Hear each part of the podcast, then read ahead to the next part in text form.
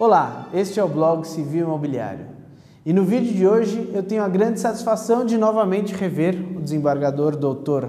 Caetano Lagrasta, é, que hoje retorna ao nosso blog para tratar sobre o direito de família.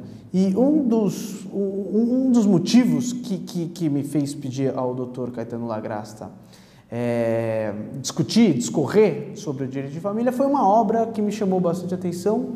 E o nome. Direito de Família, é, Novas Tendências e Julgamentos Emblemáticos. Publicado. Pela Atlas em segunda edição. Eu sou coautor junto com o Zé Fernando Simão e o Flávio Tartucci. Que também já foram é, entrevistados aqui nesse blog. E hoje, doutor Lagraça, para a gente dar, dar início, é, eu gostaria de comentar um pouco da emenda 66 de 2010, que traz um certo embate na doutrina. Né? É, a gente pode dizer ou não que hoje em dia não existe mais separação e tão somente o divórcio? Bom, o tema, o tema é bastante complexo, o tema é bastante discutível. Mas nós firmamos, quando eu digo nós, o Zé Fernando, o Tartus e eu firmamos uma opinião no sentido de que não há mais a separação judicial.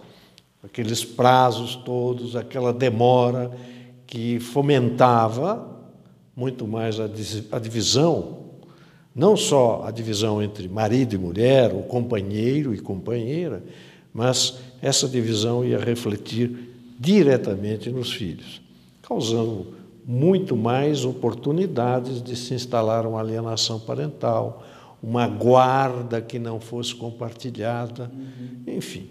Não há mais na emenda, pela emenda constitucional, que é um, uma determinação constitucional, não há mais uma separação judicial.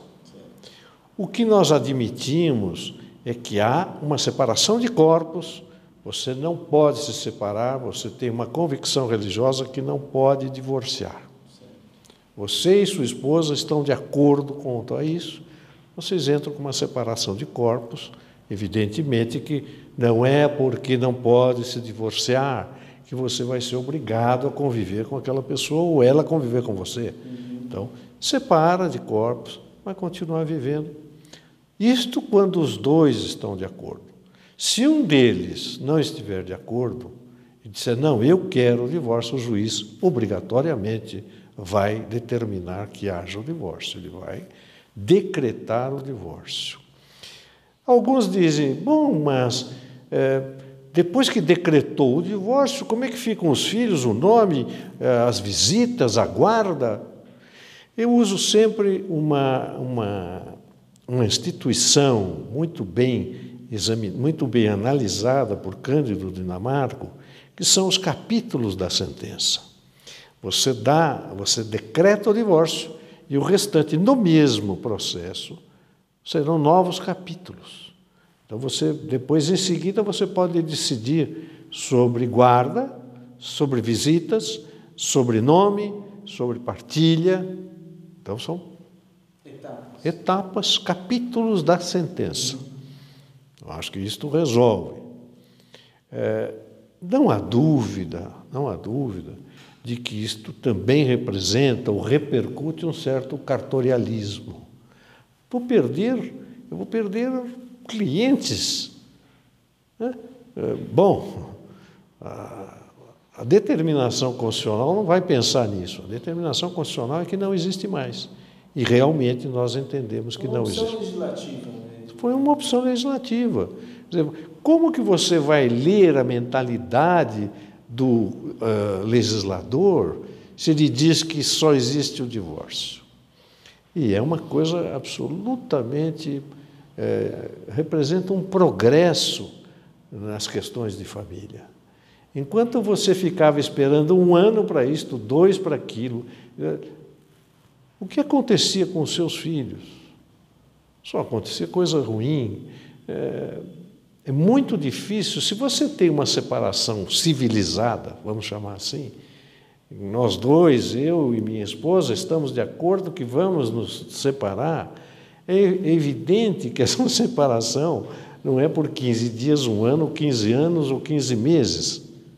Nós resolvemos para podermos tentar novamente buscar a felicidade e não ficar amarrado eternamente, salvo, diga-se sempre, se é uma, uma opção ideológica religiosa. Perfeito. Doutor Lagrasta, outro tema que suscita é, muitas dúvidas diz respeito à alienação parental. E eu sei que, que, que, o senhor é um grande conhecedor da matéria. O que é essa alienação parental que tanto se diz hoje? Bom, é, vamos definir rapidamente, todos têm, são, nós estamos conversando com advogados, com, enfim, com pessoas é, esclarecidas a respeito da, da questão jurídica. Né? Uhum. É, vamos dizer que seja provocar na criança ou no adolescente a ideia de falsa memória. Você diz: olha, a sua mãe não presta, por causa disto, disto e disto e disto e disto. Isto realmente não interessa a criança. Né? O que interessa a criança é que ela conviva tanto com o pai, tanto com a mãe, tanto com as duas mães, tanto com os dois pais, enfim, essa homoafetividade está presente também na alienação. Você pode ter uma inseminação artificial e duas mulheres conceberem uma criança, enfim, tudo isso é um, é é é um dos aspectos. Mas a partir do momento que você aliena dolosamente, porque isso não é culposamente, é doloso, Alienar a outra pessoa representa é, reduzi-la a uma condição de torturado. Eu sempre defendi isso. Acho que o alienador é um torturador. A tortura, pelo menos até agora, é crime no Brasil. Então ele merece, inclusive, prisão. Eu sempre defendi isto, continuo defendendo. Por outro lado, sempre defendi também que nos casos em que há um notório interesse do alienador em prejudicar a possibilidade das visitas, né, é, para impedir que você visite o seu filho, a sua ex-mulher muda-se sem qualquer justificativa de, de residência. Então, hoje ela mora em São Paulo, ela mora, muda-se para Jaú, de Jaú ela vai para o Mato Grosso, do Mato Grosso ela vai para Goiás, enfim. E você, com os meios processuais, que são morosos, induvidosamente eles são morosos, você vai ficar o tempo inteiro correndo atrás. Quando chegar em determinado momento, o seu filho com 16 anos vai dizer: Papai, para de correr porque não interessa mais.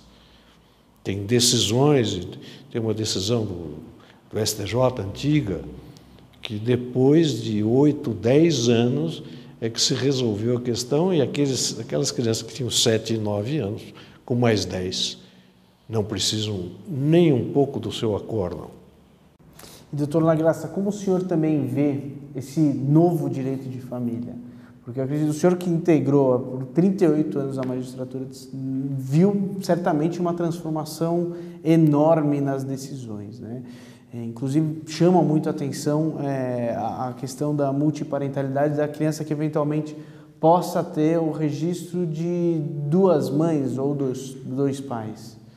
Bom, a, o progresso do direito de família é inegável, é, porque é um progresso que não pode ser impedido e estava sendo impedido pelo Código 16. Então, hoje nós temos com o Código de 2002, nós temos um progresso com alguns defeitos ainda gravíssimos, né? precisam ser reajustados, ajustados, mas é, tudo isto que nós estamos falando é um reflexo dos costumes. E o nosso Código Civil está admitindo os costumes como uma coisa diária, como uma coisa frequente, como uma coisa que a legislação tem que obrigatoriamente Expressamente acompanhar. o código quer isso. É. O código ele deixa um, ele é um código mais aberto, buscando exatamente isso. Ainda que não seja aquilo que nós pensamos, ou que você pensa, ou que o outro pensa, pode ser que não chegou ainda naquilo que você imaginava, mas já chegou muito longe. A questão da multiparentalidade, nós conversávamos antes, eu entendo que é, é muito difícil, por exemplo, você aplicar a lei Clodovil. Ah, eu vou dar para a minha enteada o meu sobrenome. Bom, e depois? Fica por aí? Ah, não, nós vamos colocar também na certidão de nascimento o pai socioafetivo ou a mãe socioafetiva, junto com o pai é, de, de, de, que realmente é o pai que concebeu, que as repercussões no nosso direito das sucessões são, por enquanto, por enquanto, imprevisíveis. E, e nesse caso, eu acho perigosíssimo o achismo. Eu entendo perigosíssimo o achismo. Você acha que sim, eu acho que não, ele acha mais ou menos. Como é que, como é que nós vamos resolver essa questão? Eu tenho a impressão que ainda precisa amadurecer muito essa questão. Se é socioafetivo, eu tive um, um, Se eu tiver mais um tempinho, eu queria contar uma, uma, uma conciliação que eu fiz no Tribunal de Justiça, em que o, a questão era. A mãe entrou com uma ação em nome do filho que fora reconhecido pelo pai que não era pai. Eu entendi que havia alguma coisa ali. Não estou satisfeito. Chamei todo mundo. Queria ver a mulher. Queria ver, queria olhar nos olhos dela. Aí chegou o advogado, depois chegou um senhor e um, um jovem. Muito bem, sente-se e tal. É, virei para o menino e falei assim: onde está sua mãe? Minha mãe, não sei, há muitos anos que ela desapareceu. Ela sumiu, voltou para a terra dela, não sei onde é que era a terra dela. Perguntei para ele, o que, que o senhor acha dessa situação? Não, ele é meu filho. Ele se dá muito bem com a minha filha, eu já reconheci há muitos anos, desde que ele nasceu, eu já reconheci. É meu filho. E você? Não, meu pai é ele. Meu pai não. Falei, quantos anos você tem? 19. Hum. Então você não precisa mais ser assistido. É, você quer continuar nessa ação? Eu não. Então acabou ali. Agora, se eu não chamo, chamo eu, dou uma, eu dou um acordo, eu dou uma sentença que não vai servir para absolutamente nada. E vai contra o interesse tanto do filho quanto do pai. Como é que nós vamos ter oportunidade de fazer isso? Você acha que um desembargador, com aquele acúmulo de processos, tem condição de chamar. Nessas questões de família, então é importante, eventualmente, o juiz... Ele... É importante você olhar nos olhos. A coisa mais importante é você ver aquele pai, se ele está sendo sincero, aquela mãe, se ela está sendo sincera. Isso você só com contato humano. Não adianta eu abrir papel como desembargador. Esse é um dos graves defeitos do, julgamento em segundo grau. E também, muitas vezes, o juiz ele tem um traquejo que faz com que as partes se conciliem ali, que às vezes, é, por anos e anos, as famílias não conseguiam, mas às vezes o juiz ele tem essa sensibilidade de, de, mostrar as consequências. Né? Se eu fosse contar aqui alguns causos da vara, principalmente da vara, porque na, na, no tribunal foram pouquíssimas as oportunidades de, de fazer acordo e tal. Mas é, aquilo era essencial. Se eu disser para você que eu fiz 98% de acordos, 95% de acordos enquanto estava na vara, sabe o que o Tribunal de Justiça, não sei se pensava ou pensa? Vara da família é tranquilo, é só acordo. É, essa parte eu ainda vou me reservar para um próximo programa. Tá ótimo. Doutor Lagrasta, outro, outro ponto também, eu acho que é a guarda, sobretudo eventual guarda compartilhada, que hoje se, se, muito se diz. Na opinião do senhor, o senhor acha que funcionaria, é, não só na questão jurídica, né, mas com, com a experiência que o senhor teve, é, é possível que os pais respeitem essa guarda compartilhada? Quem tem que respeitar a guarda compartilhada de cara é o juiz. O juiz é que tem que ter noção absolutamente correta do que é a guarda compartilhada. Ele, ele tem uma, uma, uma ferramenta na lei que diz que no momento de crise do casal, ele pode determinar a guarda compartilhada. O que pensam alguns é que o juiz, no acesso de loucura, fala: olha, aqui nós vamos fazer uma guarda compartilhada. Não, não é bem nada disso, não é nada disso. O juiz tem que, aos poucos, apesar do litígio entre pai e mãe, ou entre pai e avô, pai e avó, mãe e avô, mãe e avó, enfim, o litígio, ele vai aos poucos com o auxílio de bons profissionais. E quando você fala bons profissionais, é aí que empaca. Empaca, por exemplo, como empacou no juizado de pequenas causas, como está empacando na mediação, conciliação e arbitragem, não sei, mas mediação e conciliação, sim. Sabe por quê? Porque não se capacitaram profissionais, tanto o mediador e o conciliador, como o perito. Você imagina a questão mais grave que existe na alienação parental, que tem repercussões na guarda e vice-versa, que é eu chegar na, numa delegacia e dizer assim: meu companheiro, ou minha mulher, ou minha companheira estão abusando do meu filho sexualmente. Nossa! tumulto. O que, que o juiz faz? O advogado pede uma liminar. E o juiz? Defere. Defere. Sem nenhuma informação. Informação ou estrutura que o permita fazer isso.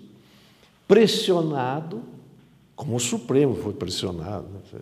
O Supremo também cometeu uns, uns ligeiros equívocos, voltou atrás. Né? Uhum. É, bom, é, o juiz, sem essa, esse apoio essencial, ele dá uma liminar ou nega uma liminar, porque ele pode negar. Mas, de repente, o sujeito era mesmo pedófilo, ele estava abusando do filho, ela estava abusando da filha, sem nenhuma segurança processo crime, papai, ele é absolvido, e no fim, no fim que eu digo, são seis, cinco anos depois, Esse era mentira. é irreparável. Era mentira. Aquilo foi uma falsidade do homem, da mulher, da... enfim. Mas isso é já é um dano que irreparável. Irreparável. Né? Irreparável. Né? Irreparável. Quer dizer, é, o juiz não está acompanhando a lei não há capacitação desses profissionais.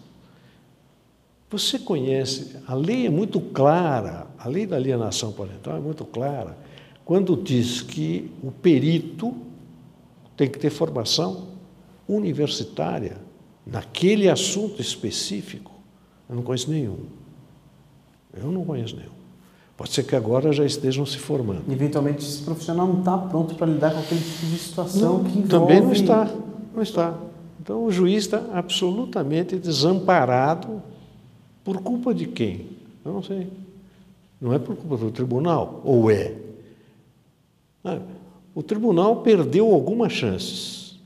O juizado de pequenas causas, que acabou se transformando no juizado especial, que acabou hoje você pedindo uma audiência num juizado especial daqui a um ano. Então pode fechar. Pode fechar. Vai para o juízo comum, que Talvez pode ser que seja melhor. né? Então, todas essas questões, também o perito. O juiz precisa do perito urgente que diga com uma certa convicção que me ajude a decidir. Não que ele vá decidir por mim. Você sabe que nós não estamos vinculados, o juiz não está vinculado ao perito. Ah, o que o perito diz ou o que o perito esclarece. Doutor Lagrasta, eu gostaria mais uma vez de agradecer ao retorno, o seu retorno ao blog, para tratar de um tema que o senhor conhece com tanta profundidade, que é o direito de família, e o blog fica aqui à disposição do senhor. Muito obrigado, eu que agradeço essa oportunidade, espero que, como eu aproveitei, todos aproveitem. Muito obrigado, Alexandre. Obrigado.